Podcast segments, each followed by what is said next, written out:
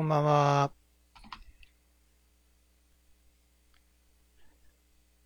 はい、今日は2019年8月31日土曜日です。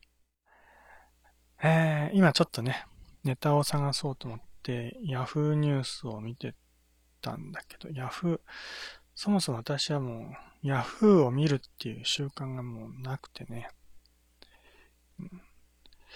まあ、私がインターネット始めたのは1997年。その頃から Yahoo ってあったんだっけ？まあよくわかんないけど、インターネットが割と普及してきた頃、その頃の、まあ日本国内でインターネットをするっていう場合に、大体ホームページだよね。えー、ブラウザを立ち上げた時に一番最初に表示されるページが Yahoo だっっていう人が多かったと思います。Yahoo がホームページに設定されててね。Yahoo がインターネットのことだと思ってる人も結構多かった時期があったと思います。まあ、そういう世の中の動きもあったけれど、私は逆に今まで一度も Yahoo をホームページしたことがなくてね。Yahoo がインターネットそのものだみたいな、そういう印象はほとんどないんだけどね。まあ、でも確かに一時、日本国内では Yahoo が今の Google に近い立ち位置で、まあ一番の権力を持っていた時期があったよね。うん、検索サイトも Google なんてものは、まああったかもしれないけど、Google は全然ね、こう使ってる人はいなくて、Yahoo 検索を使うのがまあ一番のスタンダードだったんだよね。まあその当時はいくつか検索サイトはあったよね。えー、もう全然思い出せないけど、いろいろあったんです。えー、もうほん、うん、あんま思い出せないな。エキサイトとか、エキサイト、グー、グー、AOL、うん。えー、なんか変な名前のもいろいろあったな。結構たくさんの検索サイトあっったけれど、まあやっぱ Yahoo が一番メジャーだったかな。で、Yahoo にさえ登録されれば、自分のホームページがね、宣伝できるというか、人々、たくさんの人に見てもらえる、アクセスが増えるからっていうことで、とにかく Yahoo に登録してもらうことが、ある種のインターネット上におけるステータスの一つだったみたいなね。そういう時期があって、みんな必死になって Yahoo に登録する作業をしてたわけだよね。その当時は。で、Yahoo のディレクトリ検索の登録するときに、そのあるカテゴリーにおいて、アルファベット順に並んでたりするんだよね。だから、まあその、まあそういう理由もあって、まあそういう理由もあってってわけじゃないけど、たまたまだけど、私のサイトの名前がアポロのタロット占いだから、アポロのアは一番最初だからね。だから大体、その Yahoo 検索のね、トップに表示されるんだよね。タロット、タロット占いとかのカテゴリーでね。タロットとか占いとかのカテゴリーで。うん、で、まあ別にその、有名とかそういうわけじゃないのに、Yahoo でトップに表示されるからアクセスがやたらと多かったんだよね。うん、まだそんなにインターネットが普及していない時期ですら、1日に5000件とかアクセスがあったからね。ちなみに今どれぐらいアクセスがあるかっていうと、1日に500件ぐらいしか来てません。10, 10分の1、うん。まあ、それはまあ、そもそもホームページをみんな見なくなったっていうのはあるけどね。SNS とかそういうのばっか使っててね。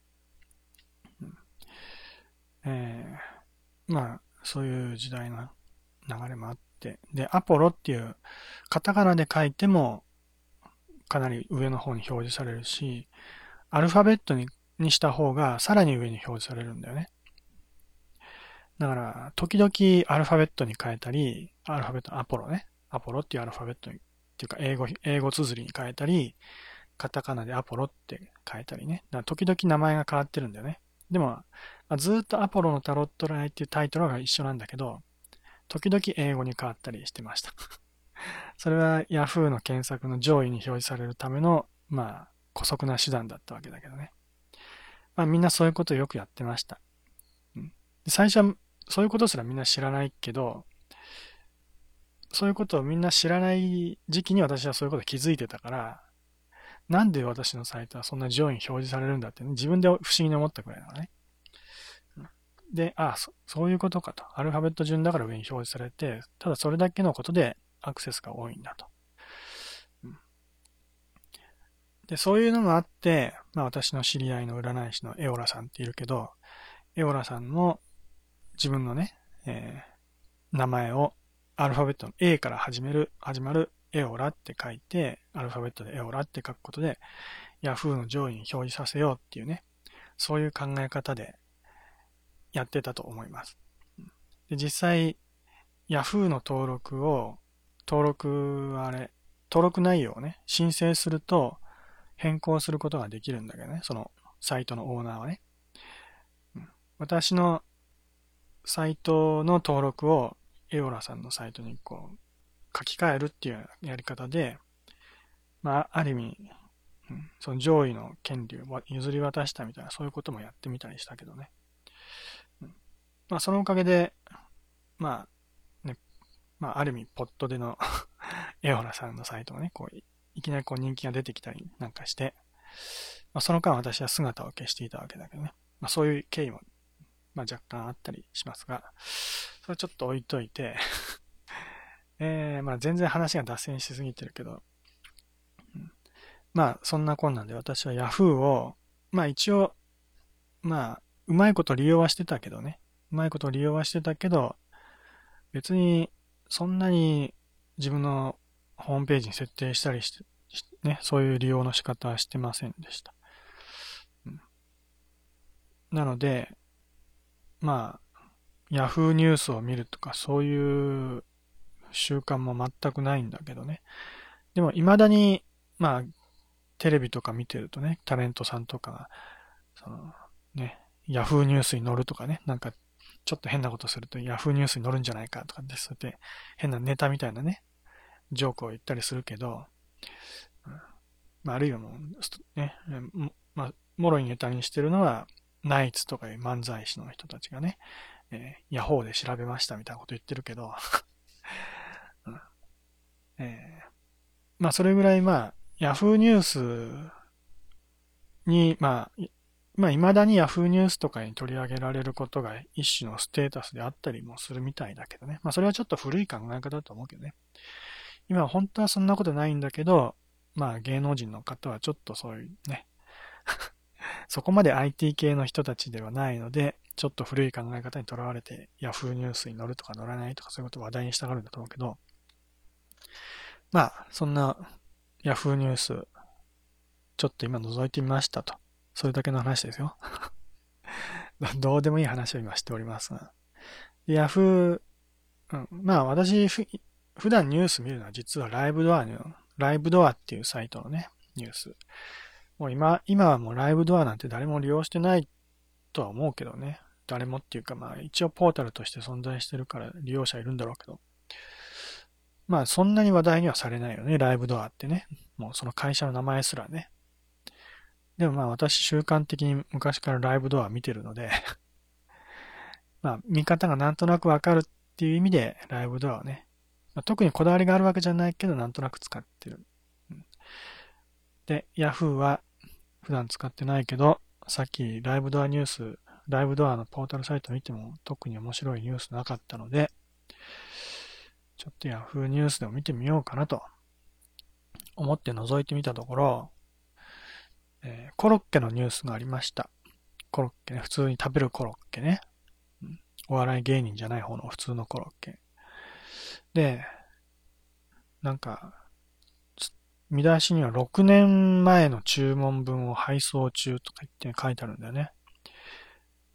最長14年待ち幻のビーフコロッケ販売再開今は6年前の注文分を配送中。消費税は何パーセント？っていう記事です。で、これ Yahoo ニュースのオリジナルじゃなくて、税理士 .com っていうところのニュースを持ってきたやつだけどね。まあ今タイトル読んだだけで、事情を知らない人からしたら何のこっちゃって話だよね。6年前の注文発送中 ?14 年待ち？どういうことですか？みたいな、そういうことだよね。コロッケだからね。普通に、あの、スーパーとかで売ってるあのコロッケだよ。まあ、自分で作ってるもするコロッケ。うん。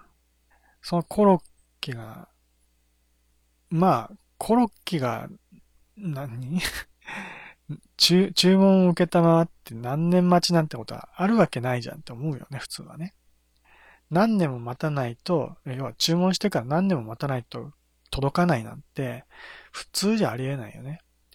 中国、その、中国から発送されてくるね、アマゾンの商品だって、まあ遅くたって1ヶ月ぐらいだよ。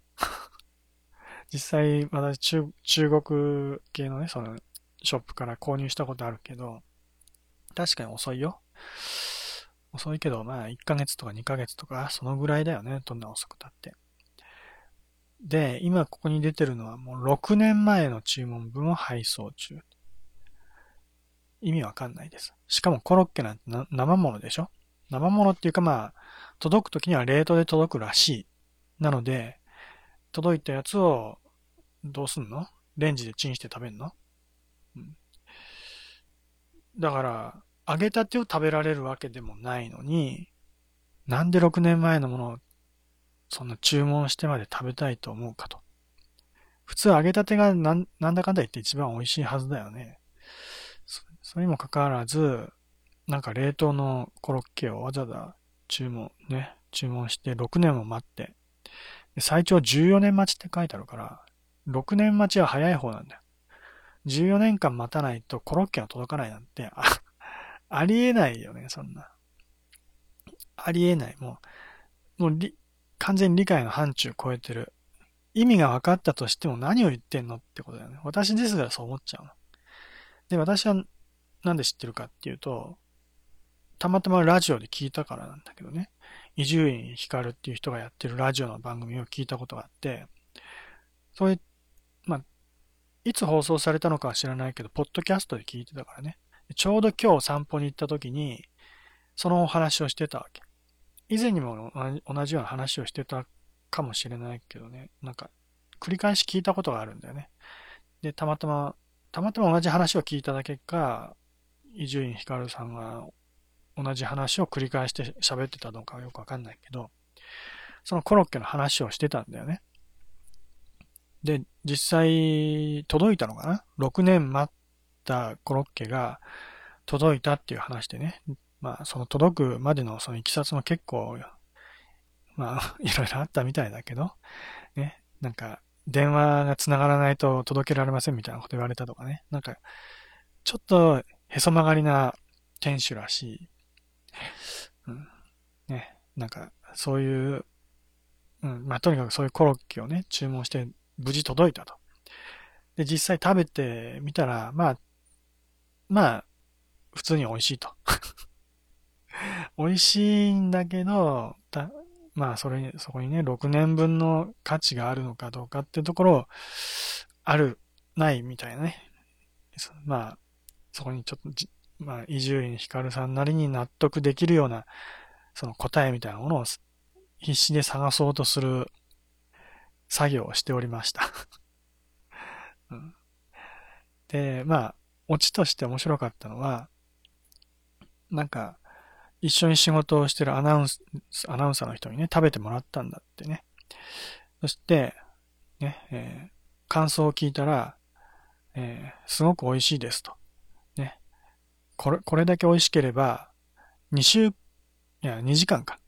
2時間ぐらい待って、待つ、待って買ってもいいみたいなね。それぐらいの価値ありますよ、みたいなことを言って褒めてくれたらしいんだけど、2時間どころじゃなくて、伊集院光さんは、6年待ったからね 待ったっていう、そういうオチです。うん、まあ普通まあ確かにコロッケ買いに行ってね、1時間2時間待つって話はもしかしたらあるかもしれない。普通にね。現実、現実に。まあこの6年待ちも現実にある話だけど、まあその辺のスーパーとかでも、まあ揚げたての美味しいね、ちょっと話題になったコロッケなら、なんね、1時間待ちとかそれぐらいはあるかもしれないよ。でもそういうレベルじゃない話だからね。でもまあ、だからといって6年待ったからといって、そんなに極端にうまいってわけでもないはずだよね。実際そうなんだよ。うん、おそらく、まずいわけじゃないけど、で、実際、まあ、うまいことはうまいんだろうけど、うまいにも程があるよね。6年分の旨味が凝縮されてるわけじゃないからね。で、おそらく私が食べたら、どうってことない普通のコロッケだと思うと思います。まあ普通といえばビーフコロッケだから、ビーフが入ってるっていう特別性はあるけどね。えー、だ普通のコロッケにビーフ入れたら、6年も待たなくて食べれると思うんだけど、で、私はそんな味のわかる方の人間じゃないから、多分、まあその6年待ちのコロッケ食べてたとしても、損したなと、そういう気持ちの方が多分強くなると思います。それよりも、揚げたてのね、80円のコロッケ、80円じゃないよね。今、コロッケ安いところだったら、えー、20, 20円ぐらい買えたりするんだよね、コロコロッケはね。うん、私が行く、まあ、スーパーみたいなところへ行くと、えー、確か20円ぐらい、20円未満の安、安値で売ってるわけです。でもそれが焼きたてだったら、もうそれで大満足すると思うしね。うん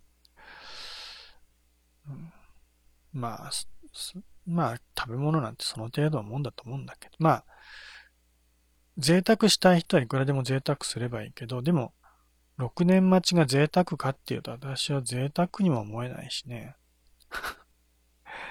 あそう、まあ、ローソンのコロッケでもいいけどね。うん、むしろなんかもう、贅沢したいっていうお金持ちの贅沢のつもりで6年待ちのそのコロッケ買ったとしても、損しかしないと思うよ、多分。たとえ、まあ、値段がね、えー、10万円もすると。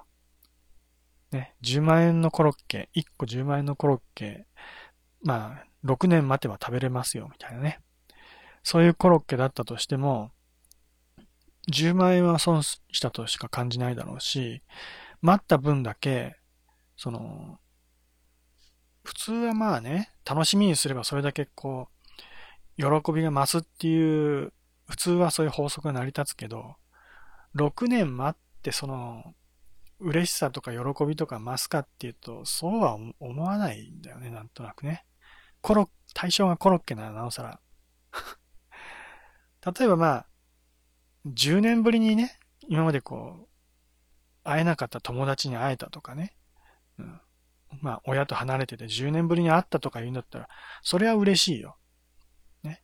その会えなかった分が、時間が長ければ長いほど嬉しいけど、コロッケ6年待って嬉しいかって言ったら多分、そんなに嬉しくないと思うんだよね。てかもう待ちくたびれてるし、別に、もう忘れた頃に来るんだから、ずっと6年間そのコロッケを待ち続けてるわけでもないしね。他にも楽しいこといっぱいあるしね、その間にね。で、まあ忘れた頃にコロッケが普通に届いたとしても、ああ、あれか、とか思うとりあえずね。別に、まあ私注文したわけじゃないし、食べたわけでもないからわかんない。本当のことはわかんないけど、おそらく大した感動もないだろうし、うん、もうお金捨てたようなもんだなって思う、思うだけだと思うよね。なんか不思議な話だよね。まあ、どういうつもりでそういうコロッケを売ってるのかわかんないけど、話題にはなってるしね。そういう、ラ、伊集院光さんラジオで言うくらいだし、今こうやってヤフーニュースにも出てくるくらいだから、で、テレビでもたびたび紹介されてるみたいだし、異常なほど知名度は高いみたいだよね。まあ話題性はあると。その話題性を、話題を作るためにわざわざそういうことやってるのかもしれないけど、うん、まあちょっとこれが、後でももうちょっとちゃんと調べないとわかんないけどね。な、本当に私が知ってる情報は伊集院光さんの話しか聞いてないので うん、それしか知らないからそ、そのコロッケはなんでそんな時間がかかるとか、まあ、そうまでしなきゃできないものなのかとかね、そんなよくわかんないけど。で、そこまでして買いたいと思う人がいるのかどうかも疑問だしね。今14年待ちだよ。14年待ちって言ったら、今注文したら私今40、あ、そうか、忘れてました。私は今日47歳になりました。あまあ一日が終わるときに言うくらいはいいと思うけど、自分で言っちゃってもいいと思うけど、今日は私の誕生日でした。えー、誰も祝ってくれませんでしたが、言わないので、うん、あまり自分の誕生日をね、公にはしないので、あんまりおめでとうって言われないけど、えー、まあ、こっそりライブ配信の時には言っちゃいますけど、一日の終わりに日付が変わる前に言っちゃいますよ。今日は一応私の誕生日で47歳になったんだけど、今中、コロッケ注文したらね、例えば今日の私の誕生日プレゼントにコロッケを注文しましょうと。そのコロッケが届くのは14年後。だから、えー、50、もう60歳になってますよ、私は。まだ、まだ40代の私が今コロッケか食べたいと思って注文したらもう60歳だと。うん、おじいさんになってんじゃん。浦島太郎じゃないんだから。そんなおかしな話が今、現実にあるってことがすごく驚きだよね。うん、まあ、今私が見てるニュースの、まあ、ポイントは、その消費税がどうなるかっていう、ちょっと、どうでもいい話だけどね。えー、あ、なんか、そのコロッケの話も結構詳しく書いてあるな。読んでみようか。読んじゃいましょう、暇なので。えー、12年待ちと言われる神戸北の朝屋精肉店。兵庫県神戸市の神戸ビーフコロッケ極みが8月1日に3年ぶりにインターネット販売を再開しました。3年間は休止してたらしいですね。あまりの人気に製造が追いつかず、2016年に販売を一時休止したコロッケだけに SNS ではコロッケ到着を孫子に託す、子孫に託す。毎年届くように設定しているが、美味しいのでぜひ試してほしい。えー、美味しいとか、そんなファンがいるの？など、期待や歓迎の声が上がっています。まあ、一応ファンはいるみたいだね。むしろ、私みたいな疑いの目で見てる人は少ないのかね。今や2013年の注文分を出荷している状況です。えー、なぜこれほどまで人気なのか、過去に注文して今届いた人の消費税率はどうなるのかを調べました。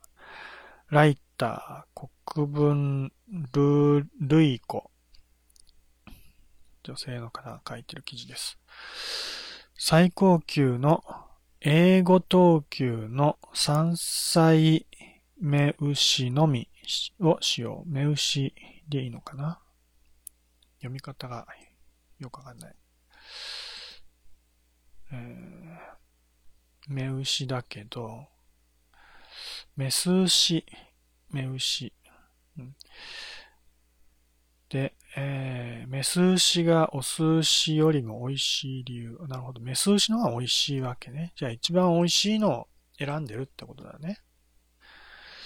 神戸ビーフコロッケの極みは、神戸ビーフコロッケ極みは、兵庫県で生まれた田島牛、田島牛かな？もう、最近漢字読めなくてね、田島牛の中でも、てか一応調べよう。あれ？これを田島と読めることはおかしいよ。どう考えたって。えー、Google で検索。あ、田島牛、田島牛でもいいけど、まあ、田島で合ってんだ。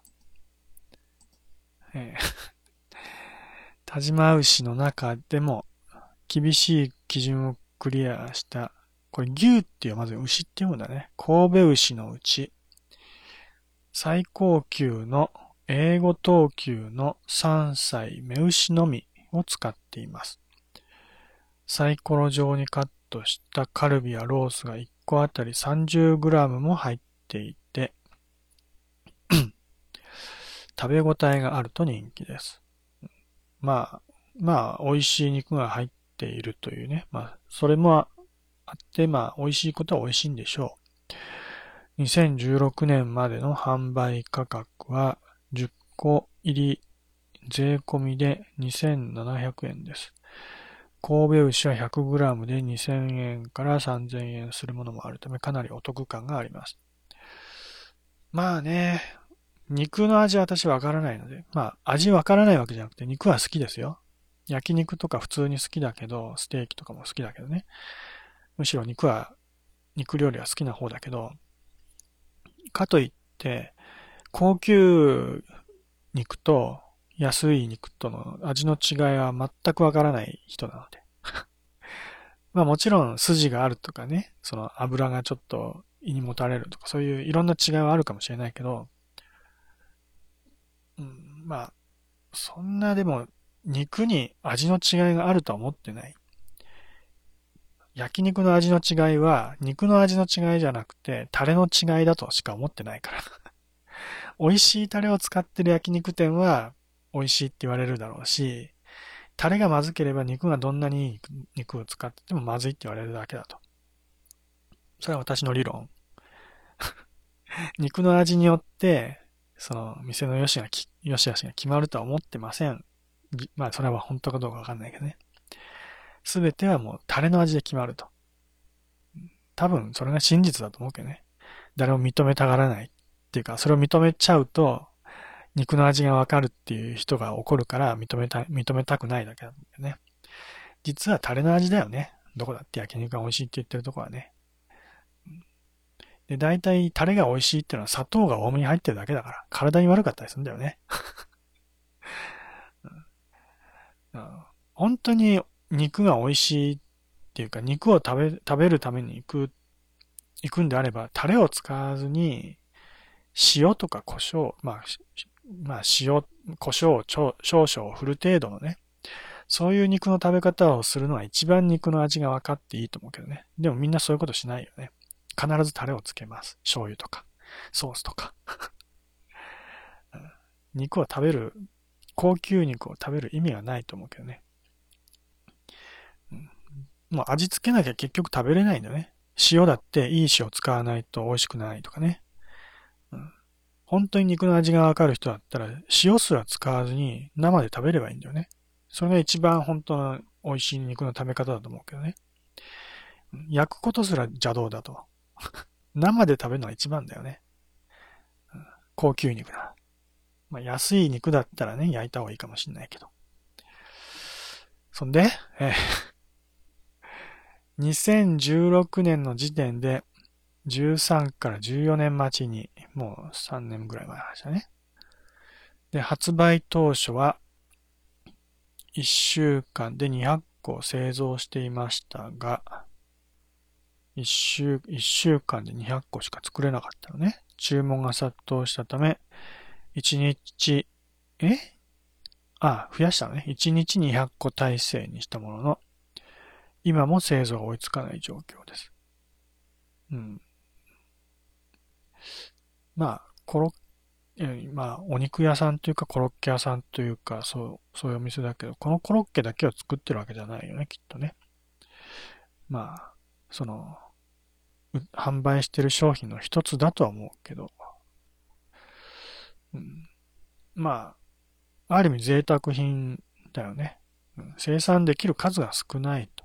まあ、高級肉使ってたりするから、そういうことだよね。まあ、それはそれでいいでしょ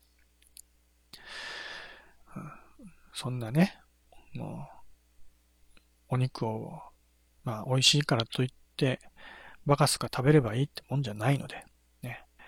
えー、牛だって生き物なので、ね。やたらと殺して食べまくればいいってもんじゃないからね。金があればね、いくらでも牛を殺していいなんてそういうふうに思うのはおかしいので、まあ、ほどほどに必要な分だけ殺して食べるのがまあ、正しい食べ方だと思います。なので、それはそれでいいでしょう。で、えー、2016年の時点で13から14年待ちになってしまったため、新田さん、新田さん、どっちだこれ？新田さん、新田さんって誰？あれ？誰の話なんだこれ？いつの間に新田さんって出てきた？えー、新田さん？新田さんなんて出てきた？誰の話？え、っと。あ、現在店主の、まあ読み方は書いてないけど、新田茂さんかな？新田じ、新田茂さんが、えー、当時は珍しかったインターネット販売に注目したくさんの人に、あれ？なんでそこを読んでんの？うん。ここさっきまだ読んでなかったっけ？同社が神戸ビーフコロッケを発売したのは1999年。まあ割と最近だね。でもないか。えー、20年前。現在の店主の新田、新田茂さんが当時は珍しかったインターネット販売に注目し、まあ確かにその当時はね、たくさんの人に神戸牛を買い求めやすい価格で食べてほしいとスタートしました。じゃがいもは兵庫県の契約農家が栽培したもので、牛糞、牛糞とおがくずを肥料にして育ったじゃがいもを使っています。うん、このじゃがいものつるをまた牛が食べるという循環が面白いと、地元で紹介されたのをきっかけに有名になりました。うん。そんで、2016年時点で13から14年待ちに、発売当初は1週間200個を製造していましたが、注文が殺到したため、1日200個対戦したものの、今も製造が追いつかない状況です。2016年の時点で13から14年待ちになってしまったため、新田さんは自分がいつどうなるかもわからないのに、さすがにこれ以上はお待たせできないと判断。一時受付をストップしました。確かにね。まあでも一日に作れる量が決まってるってことなんです。まあそれはしょうがない話だけどね。うん、一度受付をストップしました。しかし、ファンからは、いくら待ってもいいし、値段が上がってもいいので販売を再開してほしいという声が上がっていました。このため8月1日から再販をスタートしたのです。リピート率は9割。まあ、ファンにとってはたまらない味だったってことなのかね。そういう心理が私はちょっと全然全く理解できないね。いくら美味しいからってもう一回それ食べたいかなって思うんだけどね。っていうか、その、一生に何何度食べる、食べられるかわからないとはいえ、たかがコロッケなので。お肉なら自分で買ってきて、で、普通にコロッケ自分で作って焼いて食べれば多分美味しいと思うんだよね。もちろんプロの技もあるだろうけど、うん、まあ、なんか変な話です。コロッケはインターネット通販のみで、出荷時点の経済情勢や注文した人の住所が変わっている可能性があるため支払いはすべて代引きです。あ、前払いじゃないよね。一応代引きです。送る直前に注文した人に連絡を取り、現住所などを確かめています。2016年までは10個入りで税込み2700円でしたが、あ、10個入りで2700円。まあ、神戸牛の値段からすれば、ある意味適正価格、むしろ安いぐらいっていう考え方なのかな。神戸牛の価格が高騰しているため、8月受付分からは5個入り税込みで2700円で販売しています。ああ、価格が倍になったんだね。うん、コアなファンも他のコロッケと違いがわかるんですかね。まあわかるんじゃないですか わかんないけど。えー、も予約受付を中止する前までに申し込んだ人には10個入り2700円で発送しています。うん。もともと赤字覚悟のコロッケを当時の値段で販売するので、新田さんは、お店の税理士さんももうやめた方がええんちゃうの、呆れています。と苦笑しています。8月の販売再開も特に承知、周知しませんでしたが、えー、予約開始1週間で半半年分の注文が入りました。新田さんはコロッケを食べて美味しさを知ってもらい、次は神戸牛を買ってほしいと期待しています。うん。まあ まあ、売る方はいいだろうけど、うん、何なんだろう？よくわからない経済として成り立ってるのかどうかもわからない。うん、まあ、それなりの値段もするし、商売にはなってるんだろうけど、何なんだろうね。うん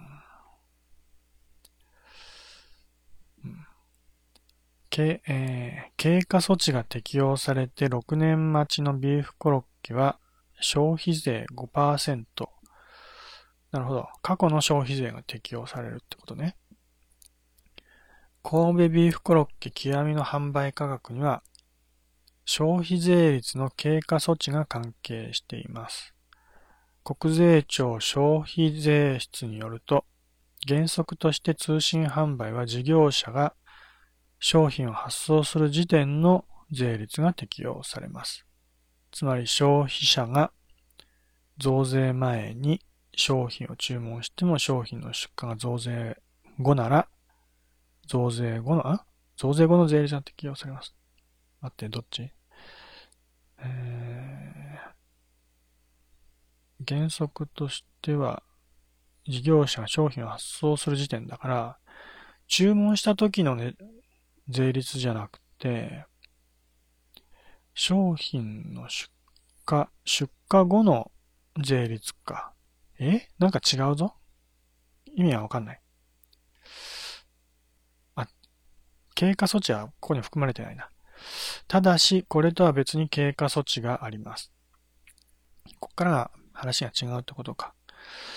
神戸ビーフコロッケ極みは、現在2013年の注文分のコロッケを発送していますが、2013年当時の消費税率は5%でした。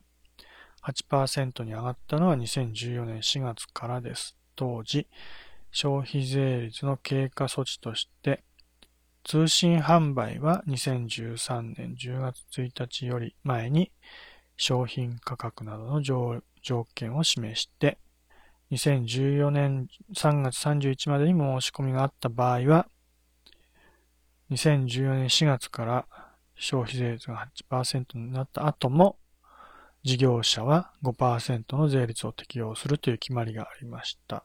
通信販売はっていうことかな。このため、えー、2019年8月の今コロッケが届いても、税率は2013年当時の5%のままなのです。ちなみに送料や代引き手数料は経過措置の対象外なので、発送時の税率、今なら8%が適用されます。ややこしいね。まあ、消費税はこれからもっとややこしくなるからね。なんかいろいろ軽減税率とかなんとか言ってね、よくわかんないのは。えー、10月に控えている10%の増税では、2019年4月1日より前に事業者が販売価格を提示して2000あ10月1日までに購入の申し込みがあった場合は、発送が10月1日以降でも経過措置として8%の税税が適用されます。国税庁消費税室は、あくまで販売条件を変えていないケースが対象とし、とし想定されるものは、酒店の、主店の、何これ、酒店のインターネット通販などを挙げています。うん、この他、電気、ガス、水道などの公共料金、観光総裁などのサービス、有料老人ホームの入居などが経過措置の適用を受けます。それぞれ条件が異なるので確認が必要です。ちなみに2013年に注文されたコロッケについては先ほど説明した経過措置が引き続き適用されて、10月以降の配送分についても5%のままだそうです。はい。という記事ね。これでもう全部読みました。なるほどね。まあ、後半の税率ははっきりと私にとってはどうでもいいんだけど、まあ、お肉コロッケの話についても大体は理解できたけど、うん、そういうもんがあるのかと。しかも、世間から受け入れられてるってところはちょっと驚きだね。ファンがしっかりついていて、リピート率9割。恐ろしい話です。それ、リピートしてもう一回買おうと思ったら、今度は14年後とかに届くんだよ。そうまでして欲しいとは思わないよ。どう考えたって。せいぜい3日、3日とか4日とか、まあ1週間ぐらいだったらまあわかるよ。